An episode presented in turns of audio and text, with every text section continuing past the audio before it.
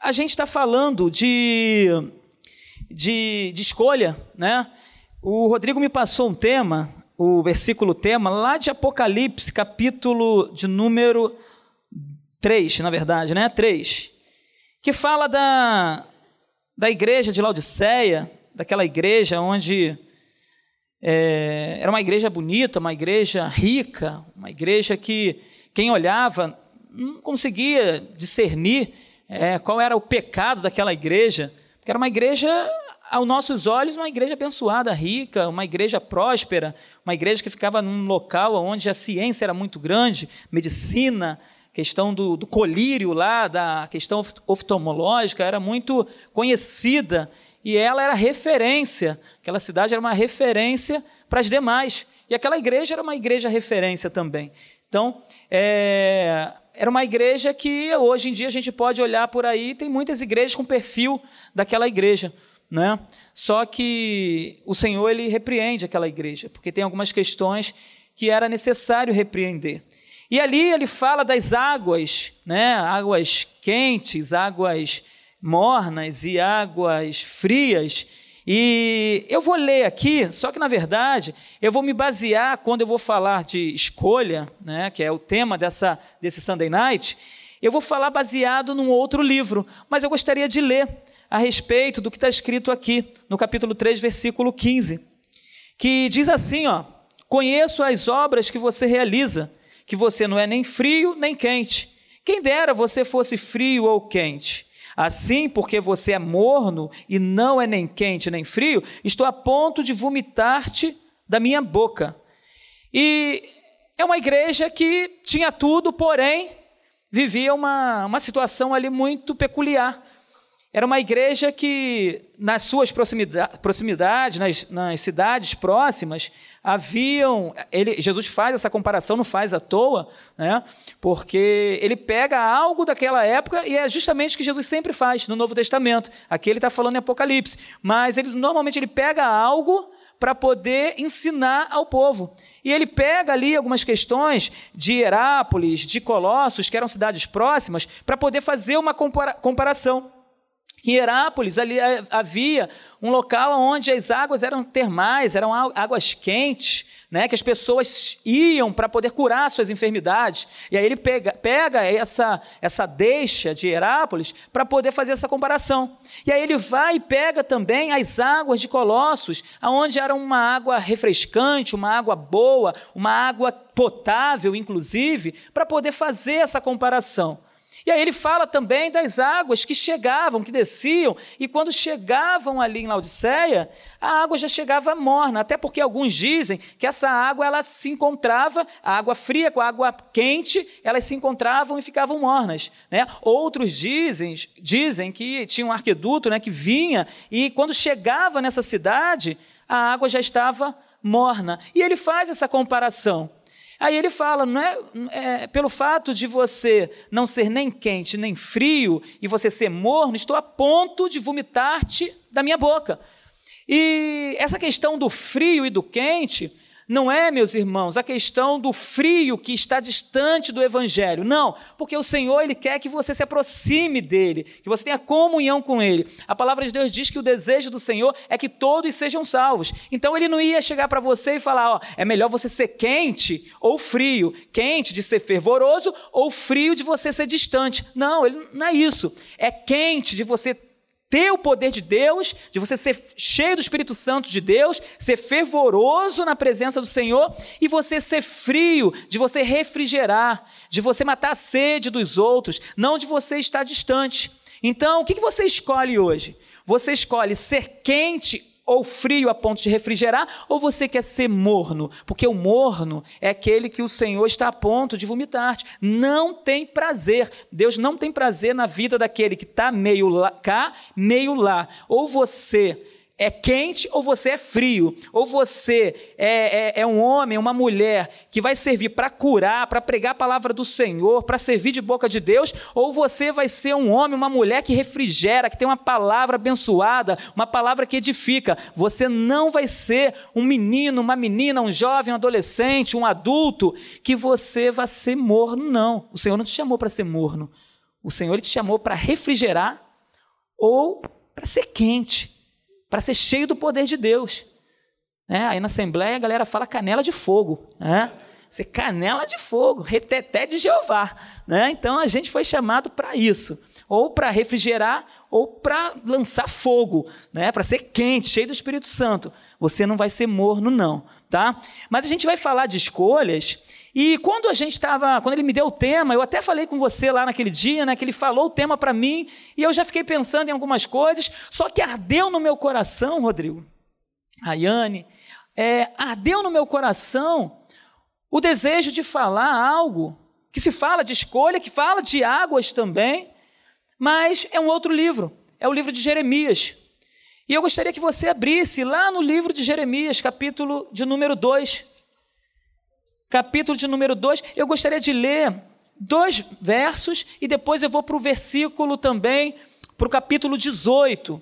E a gente vai trabalhar em cima disso a respeito de escolha. Qual é a sua escolha? Qual a escolha que você tem feito, como foi falado agora aqui na, na dinâmica, aqui na, na peça? Qual a escolha que você tem feito? Adolescente, qual a escolha que você tem feito? Quando vem te apresentar algo atrativo, atraente. É, o Rodrigo falou aqui a respeito de Daniel, e realmente, é, Nabucodonosor, quando levou o povo escravo, cativo para a Babilônia, ele não levou e colocou eles num um cantinho sujo, não. Ele apresentou coisa bonita, coisa atraente, aquilo que chama atenção, aquilo que enche os olhos. Só que eles decidiram não se contaminar com as iguarias do rei. E hoje em dia, é, os cristãos têm sido atacados também. Têm sido atacados por diversas situações que o inimigo tem colocado e tem apresentado diante de nós. Só que qual a escolha que nós temos tomado, tem tido, temos tido? A gente precisa tomar escolhas que alegram o coração do Senhor. Precisamos fazer diferença na Babilônia. Né? Se você estiver na Babilônia, faça diferença na Babilônia. Se você estiver na casa de César, como Paulo esteve, seja santo na casa de César. O que a gente precisa fazer é diferença aonde quer que estejamos. Você está aqui em lote 15, faça a diferença aqui em lote 15. Deus te chamou para ir para um outro local, uma outra cidade, que um outro país, seja bênção lá onde você estiver. Porque pode ser que você vá e não vá ninguém com você, mas o Senhor, Ele vai com você. Ele vai estar com você. Então o que a gente não pode é tentar alegrar o coração do homem. A gente precisa alegrar o coração de Deus. Quando eu busco alegrar o coração de Deus, eu alegro o coração do homem, porque eu estou alegrando o coração de Deus. Então, o que eu preciso fazer é olhar para o Senhor e deixar o Senhor agir na minha vida e que eu faça diferença aonde quer que eu estiver. Ou eu, se eu estiver na Babilônia, ou se eu estiver na casa de César. Aonde eu estiver, eu preciso fazer diferença, eu preciso ser santo. Então, para isso, eu preciso fazer escolhas, eu preciso reconhecer algumas coisas para que eu possa ali fazer a diferença. Eu vou ler já, mas quando eu falo de escolhas, tomar, é, preciso tomar uma, uma escolha na minha vida, eu ultimamente a gente tem falado muito sobre avivamento, pastor. Lá em Jacarepaguá a gente fez uma conferência de avivamento agora há pouco tempo. E avivamento não é algo que a gente precisa fazer em um de, denominado tempo, uma semana, um mês. O avivamento precisa ser constante. Não adianta a gente fazer uma semana de avivamento, um mês de avivamento, e os demais meses ficarem é, frios, distantes do Senhor. O avivamento precisa chegar e precisa permanecer. Não é, é, é, é incoerente eu ir para um retiro de adolescente, lá um adolacamp, buscar pular, fazer acontecer no, no, na segunda-feira seguinte, tá eu lá procurando um monte de coisa que não presta. Eu fui avivado num adolacamp, eu fui avivado num, num retiro jovem, eu preciso estar de acordo com aquilo que, que aconteceu lá. Eu preciso fazer com que as águas que me encheram venham jorrar lá fora. Então, avivamento é isso, é busca constante. E eu tenho ouvido muito sobre avivamento, a gente tem feito conferências de avivamento, e eu tenho colocado no meu coração que aquela semana não foi uma semana que simplesmente ficou, aconteceu e passou, não. Eu preciso me manter avivado.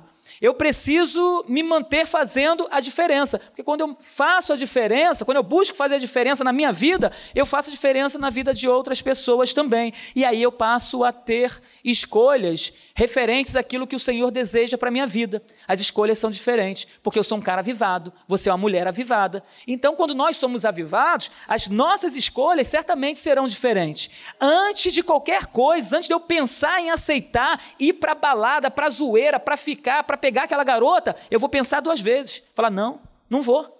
Não vou por quê? Porque eu sou um crente avivado. Eu não vou estar onde Deus não deseja que eu esteja.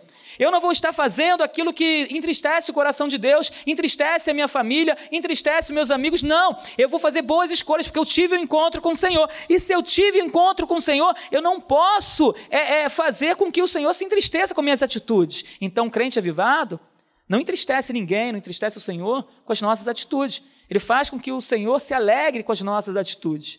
Então a gente começa a fazer diferença e a gente começa a fazer boas escolhas. Amém? Abriram aí? Jeremias capítulo 2, versículo 13, diz assim, ó: Porque o meu povo cometeu dois males. Abandonaram a mim a fonte de água viva e cavaram cisternas, cisternas rachadas que não retêm águas. E no versículo 25 diz assim: Evite andar por aí com pés descalços e não deixe a sua garganta com sede. Mas você diz: não, é inútil, porque amo os estranhos e é atrás deles que eu vou. Olha, que ousadia desse povo. Vamos lá para o capítulo 18 de Jeremias.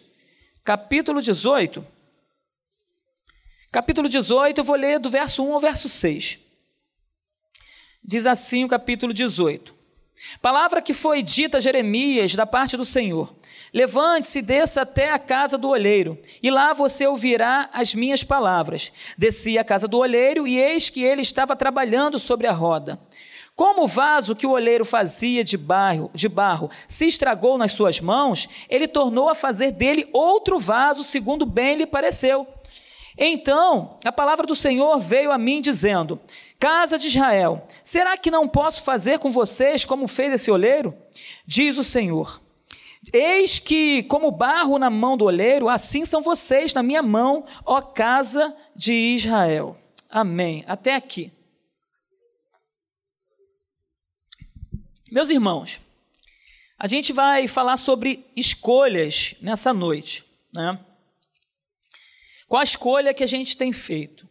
Quando eu pego o livro de Jeremias e começo a ler o livro de Jeremias, do início ao fim, a gente percebe que o livro dele é um livro que Deus está chamando a atenção do povo a todo momento, por causa da idolatria, por causa dos prazeres que eles tinham a respeito dos deuses que estavam se apresentando a eles. Eles conheciam o Deus Todo-Poderoso, eles conheciam a respeito do Deus que cuidou do povo de Israel há décadas, há séculos, Porém, eles aqui disseram: não, não quero. Não quero, eu, pre eu prefiro os outros, como aqui no versículo 25. Não, eu prefiro os estranhos. Não, eu quero ir com eles. É inútil ouvir a sua voz, porque eu não estou não tô vendo nada acontecendo. Agora eu vejo os outros deuses, eu vejo as outras nações, e eu vejo acontecendo algumas coisas. E inclusive as outras nações têm deuses que a gente pode ver. Eles falavam isso. E a gente começa a ler o livro de Jeremias e a gente começa a ver a idolatria terrível daquele povo, um povo ingrato, um povo que decidiu olhar para a grama dos outros. Foi isso que aconteceu. Um povo que decidiu fazer o que era mal diante do Senhor. E a gente vai lendo o livro de Jeremias, a gente chega no final do livro de Jeremias, a gente vê que o final não é legal. O final não é bom. Na maioria, né, a gente vai lendo alguns livros, chega no final, né, Deus faz aquela coisa toda e fica, né? Só que o livro de Jeremias não acaba assim, depois tem lamentações de Jeremias ainda. Ele se lamentando por aquele povo. Chega no final do livro, Israel é levado cativo para a Babilônia. O templo é totalmente destruído por causa da adoração daquele povo, por causa daquilo que o povo escolheu para si. E o povo escolhe algo que faz com que o seu povo é destruído, com que os seus pais são destruídos, com que as suas famílias fossem destruídas, porque olharam para outros deuses. E a gente vê que esse, esse povo é um povo que decidiu não ser avivado.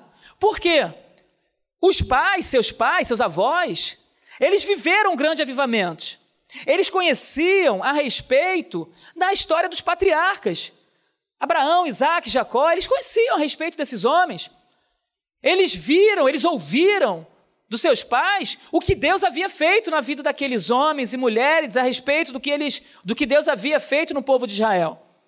Eles conheciam essas histórias. Eles conheciam a respeito de Moisés, que Deus cuidou de Moisés, cuidou do povo hebreu, que Deus deu diversos livramentos àquele povo. Eles conheciam diversos avivamentos, Deus avivando o povo, quando o povo se curvava, se curvava diante dos baalins, ou de outros deuses, ou de estátuas de bronze. O Senhor ia lá e falava com aquele povo, às vezes até castigava, mas aquele povo ouvia a voz de Deus, se arrependia dos seus pecados e Deus abençoava, e Deus avivava aquele povo.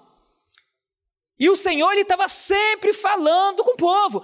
Ah, se o meu povo, ah, se o meu povo, o meu povo que se chama pelo meu nome, ah, se ele se humilhar, se ele orar, eu ouvirei dos altos céus. Era assim que Deus falava, só que o povo não queria, o povo não estava nem aí. E Deus fala aqui no capítulo 2, no versículo de número 11, o seguinte: Mas o meu povo trocou a sua glória por aquilo que não tem proveito algum. Por aquilo que não tem proveito algum. E aqui, antigamente, eles comparavam, comparavam muito o, o povo a alguns animais. Aqui ele está comparando a uma camela. E aí ele fala algumas coisas a respeito do povo que se desviou, que foi caminhar sozinho, que não deu atenção a Deus. E ele vai comparando alguns animais, aí ele vai a ponto de comparar uma camela, como diz o versículo 23 que diz: Como é que você pode dizer, não estou manchada, nem fui atrás dos balins? Veja os seus rastros no vale e reconheça o que você fez. É Deus chamando a atenção do povo, dizendo: Olha só, você pecou, você fez algo que é errado, mas reconheça. Reconhe porque se você reconhecer, eu vou te perdoar. Se você reconhecer, eu, eu, eu vou olhar para você com olhar de misericórdia e vou te livrar disso, mas o povo não. Aí ele fala: você é como uma jovem camela, de pés ligeiros, que anda zigue-zagueando pelo caminho. Aí ele vem falando no versículo 24, aí chega no versículo 25 que a gente leu, e ele fala: evite de andar por aí com os pés descalços. Tome cuidado. E não deixe a sua garganta com sede. Deus querendo cuidar daquele povo, mas o povo diz assim, ó: Não. É inútil. Porque amo os estranhos. Porque amo os estranhos. É Deus falando e eles dizendo: Não, eu amo os estranhos. E é atrás deles que eu vou. é Deus falando e eles falando: Não, eu quero, eu, são os estranhos. Eu quero é caminhar com eles. Eu quero é me deliciar naquilo que eles fazem. Eu não quero ouvir a sua voz. Era isso que aquele povo estava fazendo. Escolhas que estavam fazendo com que eles caminhassem para a destruição. Escolhas que faziam com que. Ele faz até uma comparação aqui. Que, que faziam com que eles fossem como cisternas rachadas. Como a gente leu no versículo 13. Porque o meu povo cometeu dois males abandonaram a mim a fonte de água viva e cavaram cisternas, cisternas rachadas, que não retêm águas. Eles não trocaram qualquer um, não. Trocaram o Senhor, a fonte de águas vivas, por cisternas rachadas. E o Senhor está falando, eles trocaram, eles abriram mão, eles não me querem, eles preferem as cisternas rachadas a mim, o Senhor, a fonte de água viva. Meus irmãos, eu paro e fico observando tudo aquilo que eles abriram mão de, de ser e fazer por situações passageiras, por situações que não tinham um retorno dos céus. Eles escolheram as fontes rachadas ao Deus Todo-Poderoso, que era o dono da água da vida. Aquelas fontes que, quando descia ou desciam as águas da chuva, enchiam, ficavam cheias, porém estavam rachadas. Só que eles desejavam ser cisternas rachadas, a serem vasos nas mãos do olheiro. Porque não dá para mim, não dá para você, não dá para nós fazermos escolhas assim, porque a cisterna rachada, a princípio, ela enche de água. Ela enche de água. E todo mundo está vendo, enquanto a chuva está caindo, ela está cheia. Só que depois que a chuva vai embora, aquela cisterna esvazia, seca. Por quê? Porque não reteve a água, porque estava rachado. Mas eu não percebi que estava rachado. Mas rachadura é assim. A água vem, começa a vazar, vazar, vazar, daqui a pouco está seca. Só que o vaso, como a gente leu aqui agora há pouco, o vaso que está nas mãos do olheiro, o olheiro toma todo cuidado. Se há alguma rachadura, ele vai fechar aquela rachadura. Se há algum buraco, ele vai fechar aquele buraco. Ele não vai deixar você vazando. Ele não vai deixar você vazando. Porque a cisterna rachada, ela vaza. Mas o vaso que não tem rachadura, ele transborda. O que eu não posso é escolher ser uma cisterna rachada. Se eu tenho um olheiro, se eu tenho aquele que cuida de mim, eu quero ser um vaso na, nas mãos do olheiro. Mas, pastor, eu sou um vaso todo furadinho, que nem a irmã falou lá em Jacarepaguá. Pastor, eu tô que nem aquelas, aquelas cisternas de comunidade quando tem tiroteio. Eu, como assim? Toda furada. Eu, é mesmo? Ela é. Eu falei, meu Deus. Ela, eu tô toda furada. Eu falei, mas coloca essa cisterna, coloca esse vaso, coloca esse recipiente nas mãos de quem pode tapar todos os buracos. Sabe por quê? Você vai parar de vazar e você vai começar a transbordar daquilo que Deus tem na sua vida, minha irmã. Aleluia! E é isso que faz na minha vida e na sua vida, o Senhor. Na vida do adolescente, na vida do jovem, na vida do adulto, é isso que o Senhor faz. Ele pega um vaso rachado e ele toma em suas mãos e ele vai cuidando, vai fechando e faz de você um vaso lindo, maravilhoso que transborda e o nome do Senhor é glorificado. E aonde você passa, você leva a vida. Porque a água que vai entrar nessa, nesse vaso aí, não é a água que cai das montanhas, não é a água que cai da chuva, é a fonte da água da vida que vai encher você, que vai encher esse vaso e você vai transbordar. E aonde você passar, você vai levar cura, você vai levar vida. Sabe por quê? Essa água que vai encher a sua vida são águas que descem do trono de Deus. E a palavra de Deus diz que aonde essa água passa, ela leva vida, meu irmão. Aleluia. Aleluia! Eu não posso ser como cisterna rachada. Eu tenho que ser como um vaso que transborda.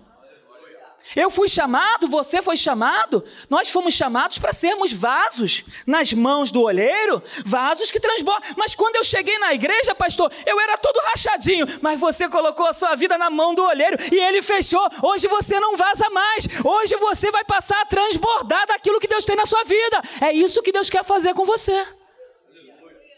E é tão bom quando a gente transborda, quando a gente busca esse avivamento, quando a gente busca essa escolha de não viver numa cisterna rachada, ou como uma cisterna rachada, e sim como um vaso que transborda. É bom porque a água que transborda vai molhando a galerinha que está perto.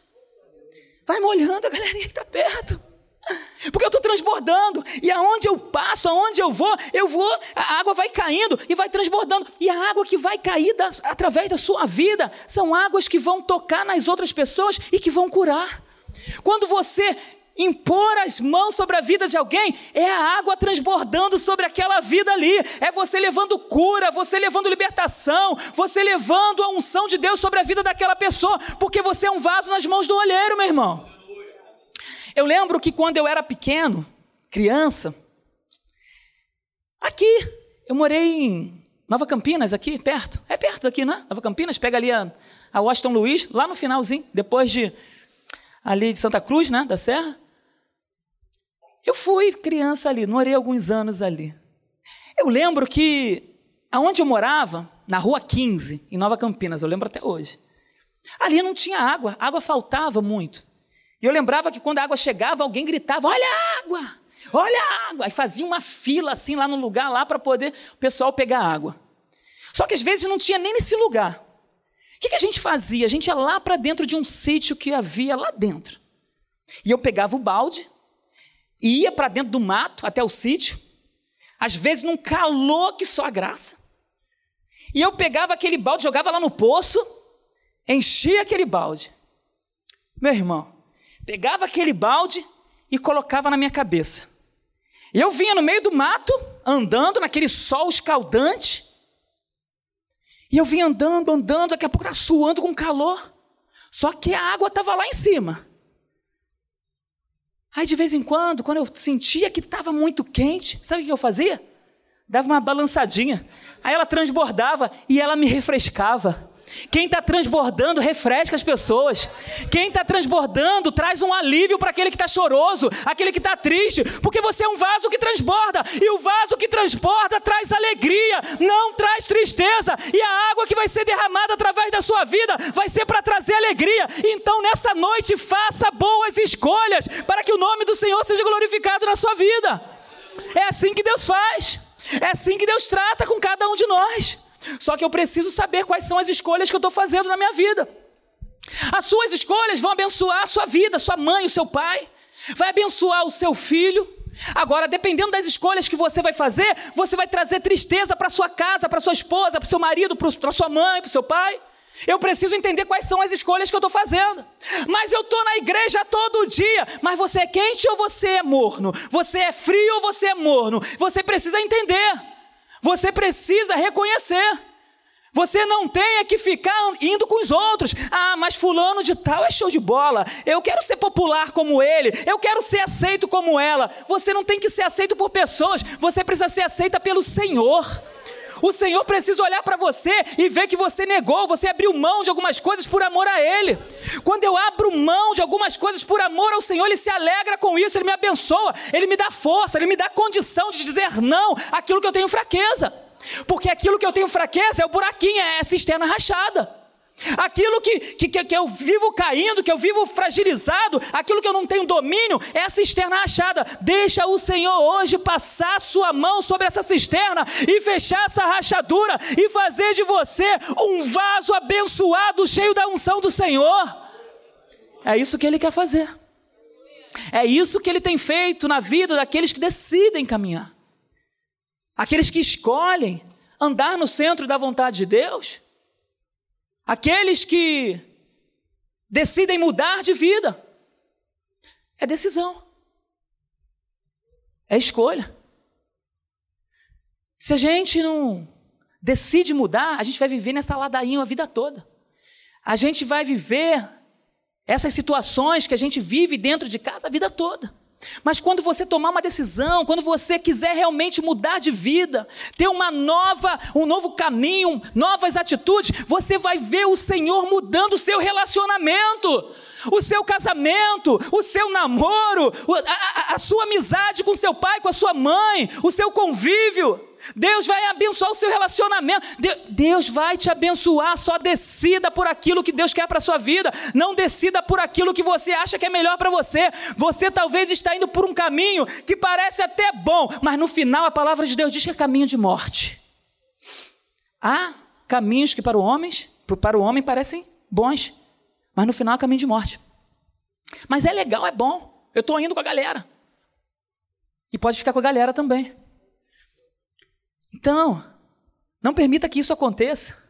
Que o templo seja destruído, como aconteceu em Jeremias, no final do, seu, do, do livro de Jeremias. O templo foi destruído por causa da idolatria, por causa da desobediência. Nessa noite, seja obediente à voz do Senhor, para que o templo, que é você, não seja destruído e que você não venha chorar e fazer com que outros chorem por causa de você. Hoje é dia de mudança de vida, dia de oportunidade, um dia que o Senhor escolheu para que você estivesse aqui para ouvir essa palavra, porque Ele quer mudar essa situação, Ele quer mudar a sua vida, Ele quer te dar uma nova oportunidade. Mas oportunidades elas são aceitas. Se você quiser, Ele está aqui hoje. Para que você mude de atitude e aceite aquilo que Ele tem para a sua vida. É isso que o Senhor quer fazer na, na minha vida e na sua vida. Só que para eu viver uma vida avivada, para que eu possa viver uma vida como um vaso nas mãos do olheiro, eu preciso reconhecer. No versículo 23 fala: Como é que você pode dizer, não estou manchada, nem fui atrás dos bala, bala, bala? Veja os seus rachos no vale e reconheça o que você fez. Para ser avivado, para ser transbordante, tem que reconhecer. Mas, pastor, é difícil reconhecer, mas você não vai reconhecer para mim, não é para o pastor Carlos, você vai reconhecer para o Senhor.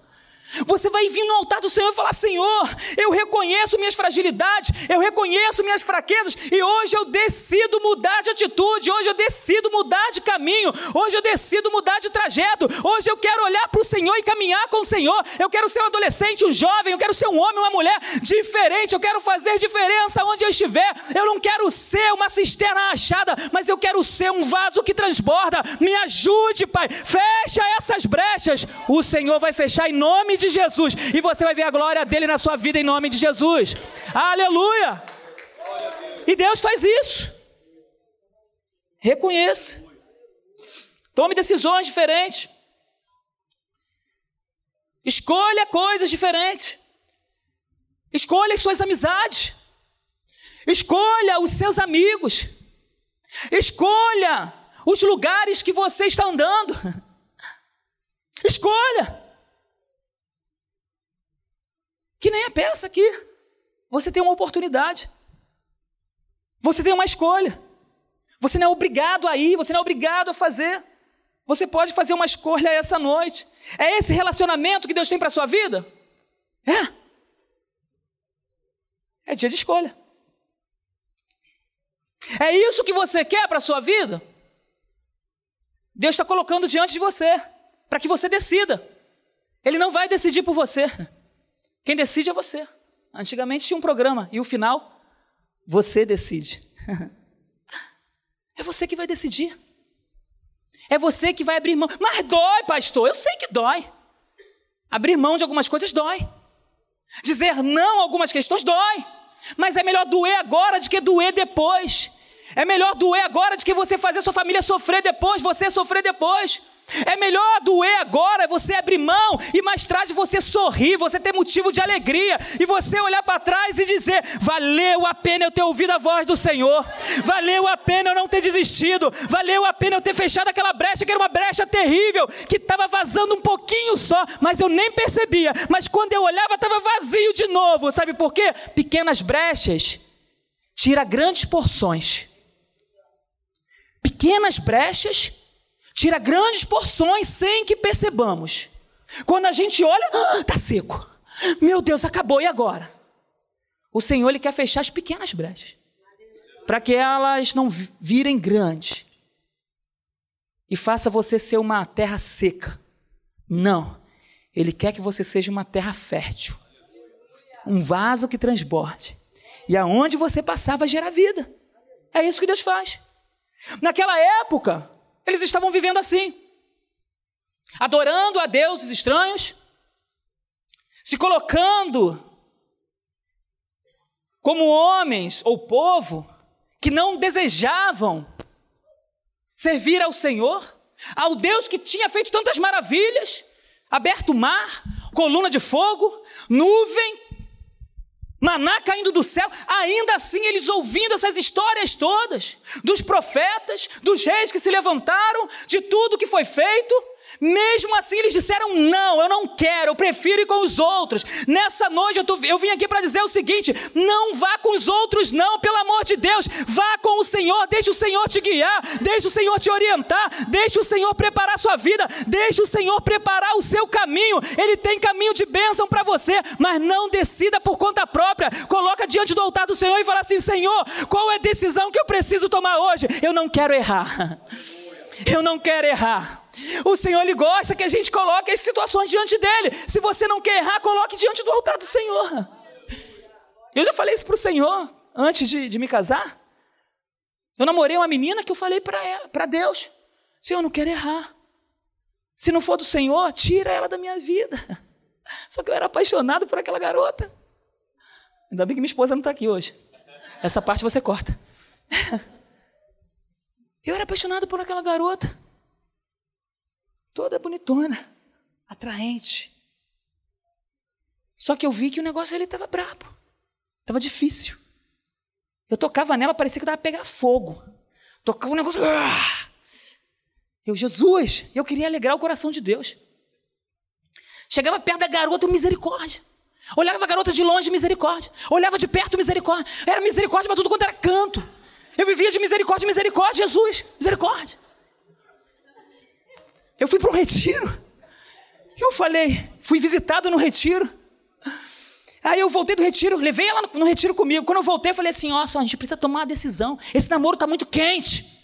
Não é o quente da água, não, tá? Esse namoro está muito quente, vamos parar com esse troço. Ela, vamos parar, não sei o quê.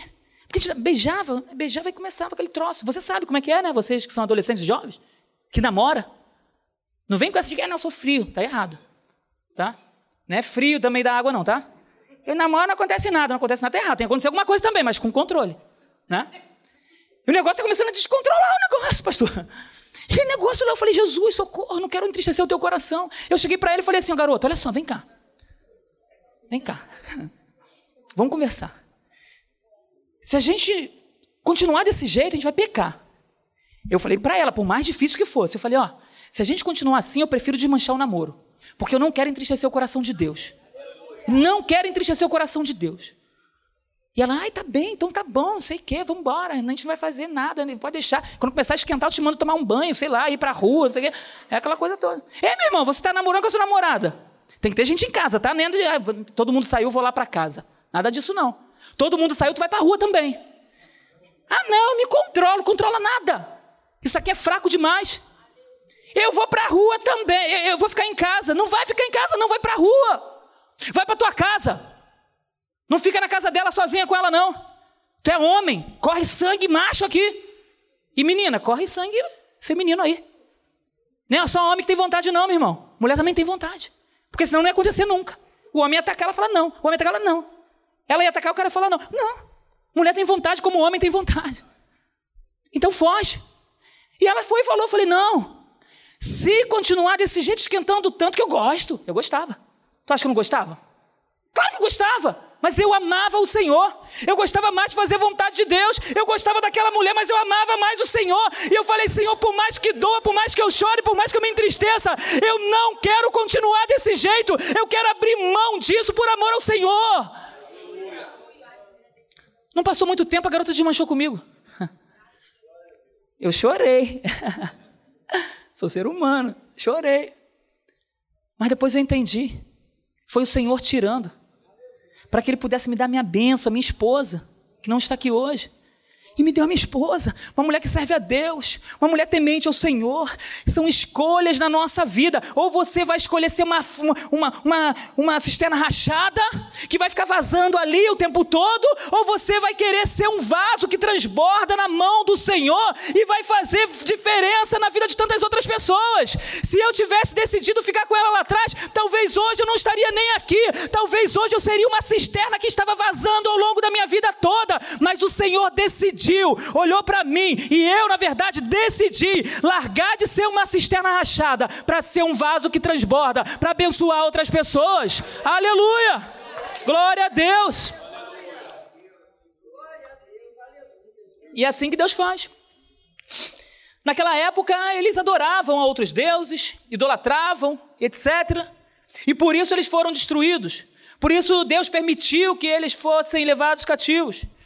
Hoje em dia, o povo de Deus continua trocando o Senhor por algumas cisternas rachadas aí. Continua trocando.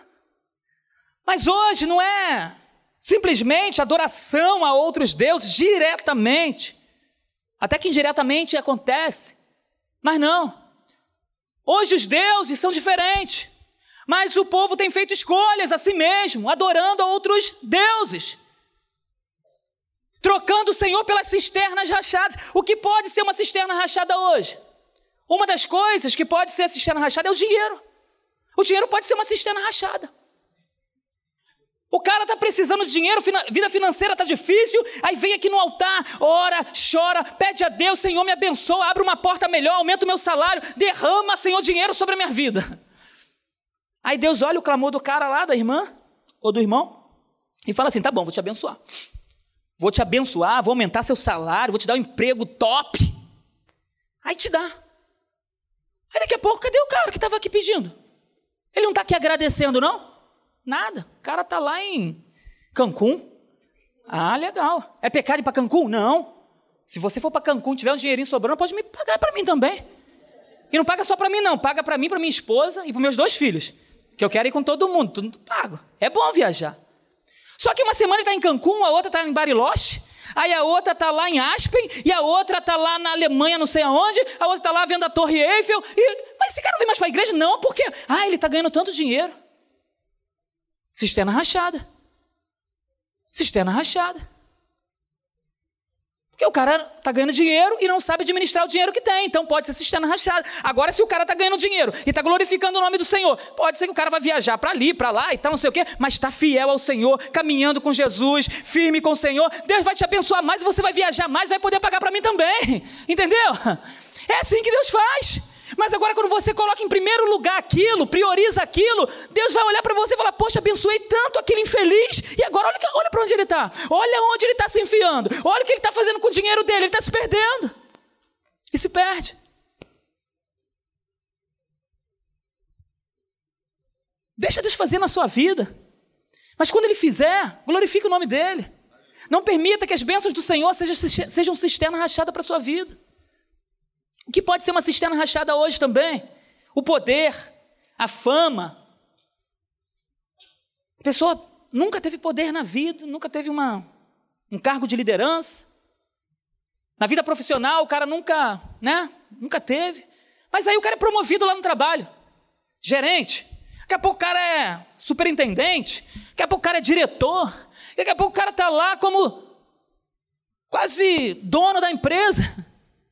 Só que o poder fez com que subisse para a cabeça dele. E ele passa, ao invés de ser bênção lá no trabalho, a tratar mal as pessoas e dar mau testemunho dentro do trabalho. Uma vez eu estava em São Paulo, tinha sido promovido na empresa que eu trabalhei, a gerente.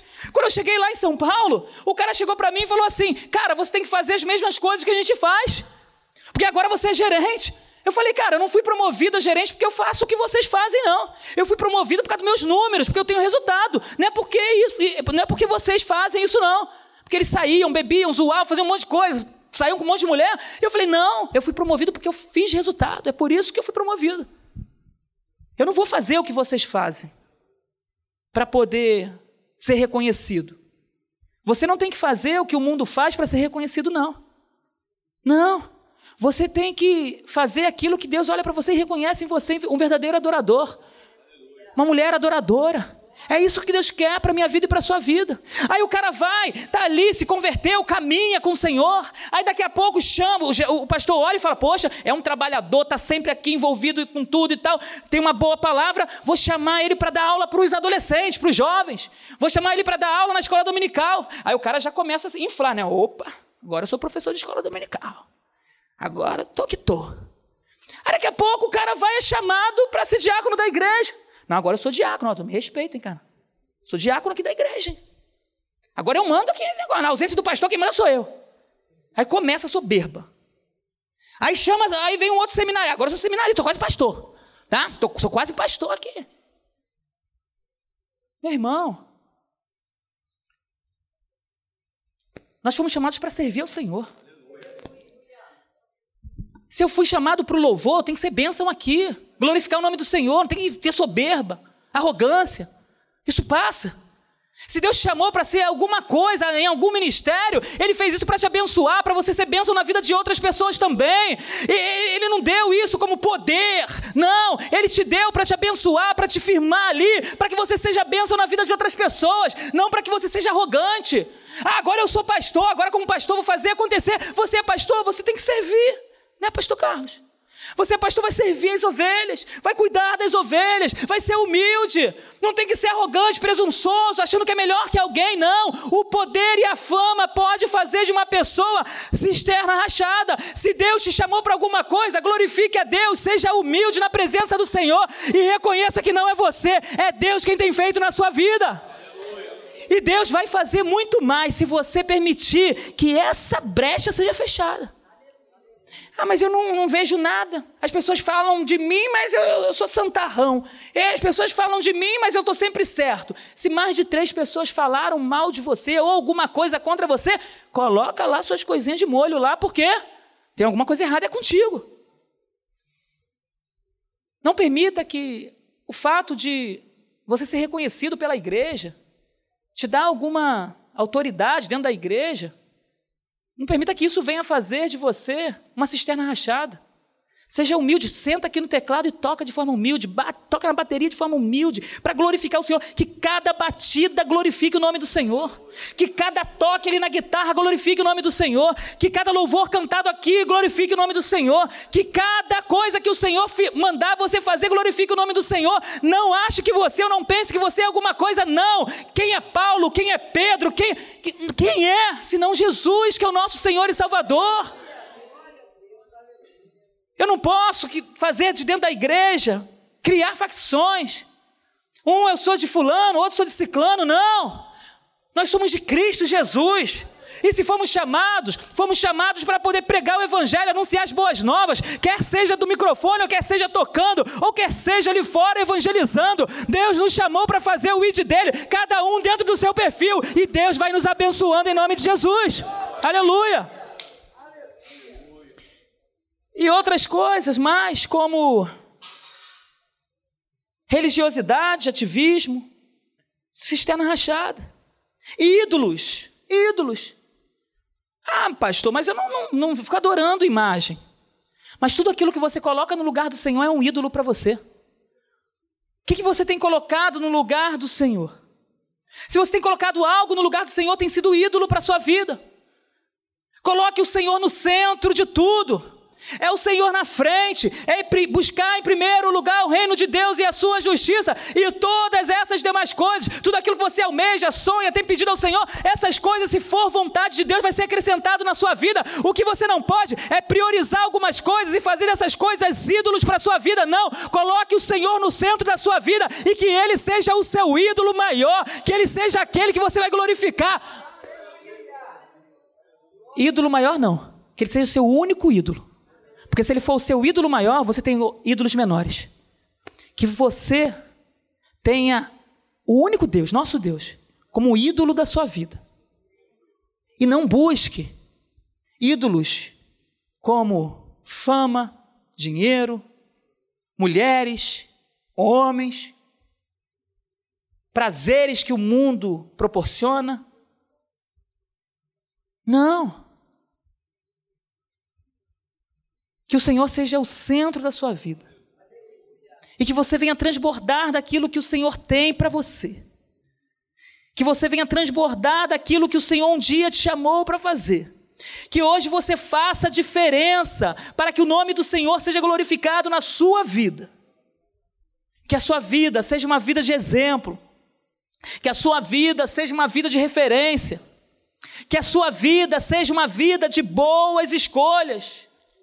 Que assim o dono da fonte vai jorrar através da sua vida, e certamente você glorificará o nome do Senhor, porque você passou a tomar boas escolhas, e porque você passou a tomar boas escolhas, você deixa de ser, eu deixo de ser uma cisterna rachada para ser um vaso transbordante na presença do Senhor, fazendo com que o nome do Senhor seja glorificado, quer seja adolescente, quer seja jovem, quer seja adulto, se coloque na presença do Senhor, e se há alguma coisa rachada, alguma coisa vazando, algo que tenha atrapalhado o seu relacionamento com Deus, que hoje você possa fechar por completo, para que Deus possa fazer você transbordar e que lote 15 seja impactado através da sua vida, através dessa igreja, e quem passar por essas portas possam olhar para essas portas e falar: aqui existe uma igreja séria, aqui existem homens e mulheres que transbordam, aqui existem homens e mulheres que fazem diferença para Belfor Roxo. O que eu preciso O que eu preciso é fazer diferença aonde estiver. Eu quero fechar com João capítulo 4. João capítulo 4, do 10 em diante, diz assim: O Senhor Jesus falando com aquela samaritana. Jesus respondeu: A samaritana estava conversando com ele. Ela veio, pediu, ele pediu água. E os discípulos tinham saído. As, aí a mulher samaritana faz uma pergunta a Jesus. Como o Senhor sendo, no versículo 9, como o Senhor sendo judeu, pede água a mim, que sou mulher samaritana? Ela disse isso porque os judeus não se dão com os samaritanos. Aí olha o que versículo 10. Jesus respondeu: Se você conhecesse o dom de Deus, e quem é que está lhe pedindo água para beber, você pediria a ele, e ele lhe daria água viva.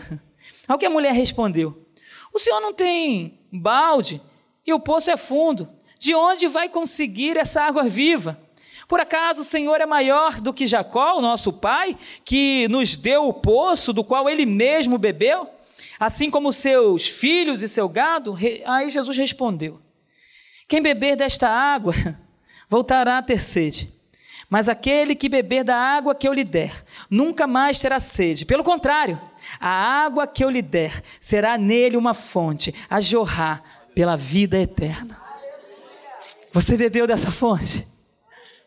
Se você bebeu dessa fonte, você vai ser como uma fonte que vai jorrar através dos anos e dos anos e dos anos e da vida eterna. O nome do Senhor vai ser glorificado na sua vida. E quem olhar para você vai dizer o seguinte: esse moço, essa moça, não é uma cisterna rachada, não é um vaso furado. Na verdade, ele é um vaso que transborda. E ele não transborda de qualquer coisa, não. Ele transborda da água da vida, porque aonde ele passa, ele gera vida. Aonde ele passa, ele abençoa. Aonde ele passa, as pessoas são transformadas pelo poder de Deus que há na vida dele. Aonde você estiver, você vai fazer diferença e o nome do Senhor vai ser glorificado. Basta você tomar as decisões certas, que você vai ver os frutos. Aí então você vai ser como árvore plantada junto a ribeiro de águas, e tudo quanto você fizer, você prosperará e o nome do Senhor será glorificado. Em nome de Jesus, que Deus te abençoe nessa noite. Aleluia. Aleluia.